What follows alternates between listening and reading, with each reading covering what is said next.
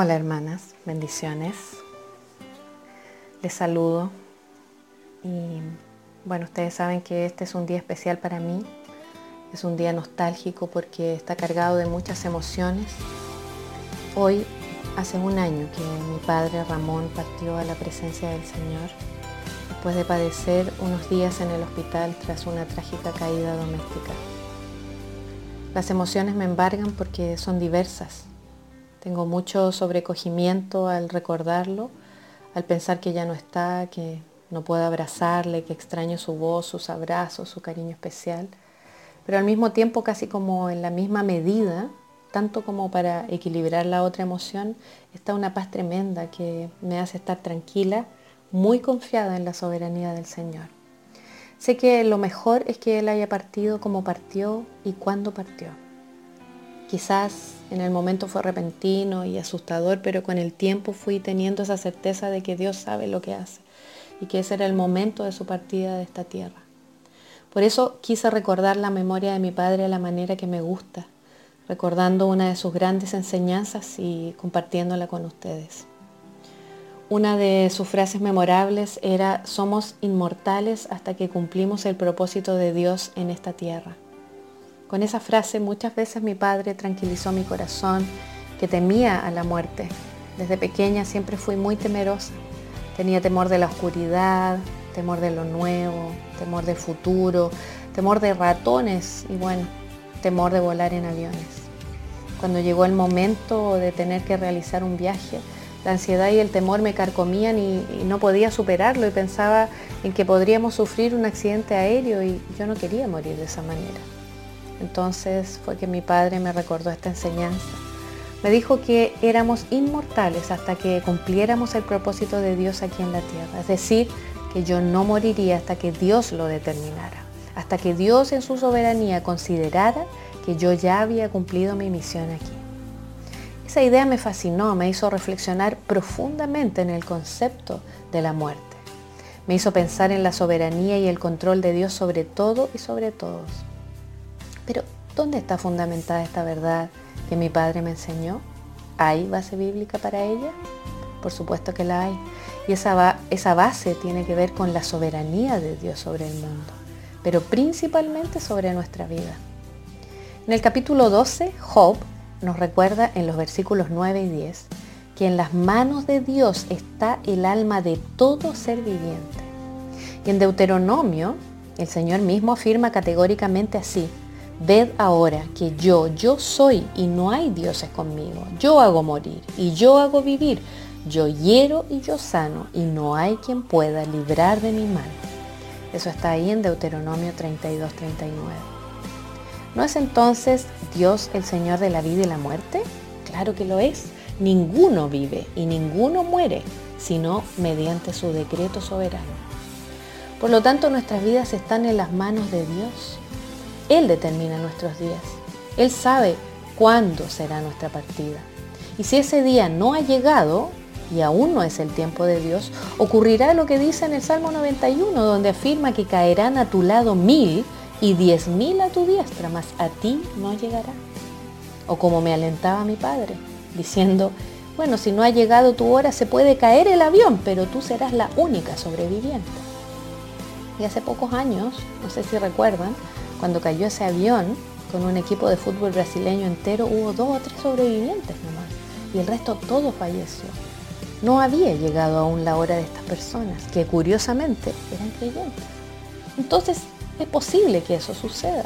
Si no es mi hora, no partiré, a menos que Dios lo determine así. Somos inmortales hasta que cumplimos el propósito de Dios. Qué verdad tan tranquilizadora. Aun si la muerte llega cuando eres joven o a través de una enfermedad o de forma inesperada en un accidente, si tu vida está en las manos de Dios, no te irás antes de que Él lo determine. Pero en esto hay algo que no podemos desconocer.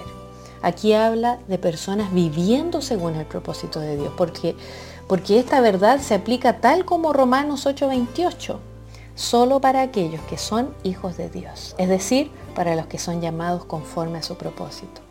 Si tu vida está en las manos de Dios, Si has encomendado tus días a los designios del Señor, entonces debes tener certeza que solo partirás cuando el propósito de Dios se haya cumplido en tu vida.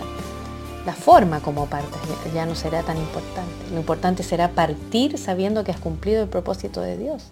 Por eso debemos levantarnos cada día buscando cumplir el propósito de Dios y vivir para Él. El apóstol Santiago en el capítulo 4 habla de la fragilidad de la vida. Nos compara con una neblina y nos insta a vivir confiando en la soberanía del Señor, declarando así, si el Señor quiere, viviremos. Así que por ende, si el Señor quiere, moriremos. Y si el Señor quiere, haremos esto o aquello. Nuestra vida está en las manos de Dios. Pero como dijo el apóstol Pablo en Romanos 14, sea que vivamos o muramos, somos del Señor. Debemos vivir para Él, debemos caminar en su propósito. Qué tranquilizador es esta verdad, ¿cierto? Somos seres eternos. El paso de esta vida a la otra es solo una etapa. Pero lo importante es comprender que nuestra vida pertenece al Señor y que para Él vivimos. Quiero vivir para Él. Quiero vivir para cumplir su propósito y poder llegar al final de mi vida como mi Padre. Unos años antes de su muerte, mi padre fue diagnosticado con cáncer de piel. Un melanoma afectaba su ojo izquierdo. La noticia fue un impacto para toda la familia cuando supimos que ese lunar se había transformado en maligno. Recuerdo que lloré mucho y me entristecí por el diagnóstico. Fui a conversar con mi padre intentando entender lo que estaba pasando y sintiendo. Y fue impactante salir de esa conversación con tanta paz. Sí, porque mi padre me tranquilizó con estas verdades. Me recordó que él había cumplido el propósito de Dios aquí en la tierra. Había dedicado su vida para el Señor. Le había servido y amado toda su vida. Había sido fiel en su matrimonio al lado de mi madre por más de 50 años. Nos había criado y enseñado en los caminos del Señor y nos había visto crecer y fortalecernos en Él. Había servido a Dios aún con su trabajo como dentista, hablándole a muchos de sus pacientes del Señor, hablando en un programa radial en el cual aprovechaba para hablar del Señor. Había servido en misiones mundiales, predicando por todo Chile y abriendo los ojos de los chilenos para ver la necesidad del Evangelio en el mundo. Había sido un buen esposo, un buen padre, un buen abuelo. Y ahora nos veía a todos ya casados, teniendo a nuestros hijos graduados, sirviendo y trabajando, a todos firmes en el Señor. Y él sentía que su labor estaba terminada me dijo, yo estoy listo para irme con el Señor, no le temo a la muerte. ¡Wow! Qué tremendo llegar a tener esa tranquilidad tan grande respecto a la muerte. Y bueno, el año pasado llegó el día de su traspaso a la eternidad y yo estaba allí, a su lado. Me tocó el privilegio de estar de domingo a miércoles con él hasta que partió en paz. Él ya no estaba consciente, pero yo pude cantarle y orar en su oído y en ocasiones lágrimas caían de sus ojos cuando le cantaba sobre la eternidad y sobre Jesús. Sé que hoy vive eternamente al lado de nuestro Señor. Él está mejor. Él cumplió su propósito aquí en la tierra y fue relevado a la segunda y más importante etapa de su eternidad. Quiero invitarte a descansar también en esta verdad. Nuestro Dios es un Dios soberano y nuestras vidas están en sus manos. Él sabe lo que hace y tiene nuestros tiempos en sus manos. Gracias Señor por la inmutabilidad de tu palabra, porque tú eres soberano y nuestras vidas te pertenecen. Señor, quiero vivir para ti y cumplir tu propósito en esta vida 100%. Quiero declarar, Señor, que si vivo, para ti vivo. Y si muero, sé que es porque mi tiempo en esta tierra se acabó, porque tu propósito ya se cumplió.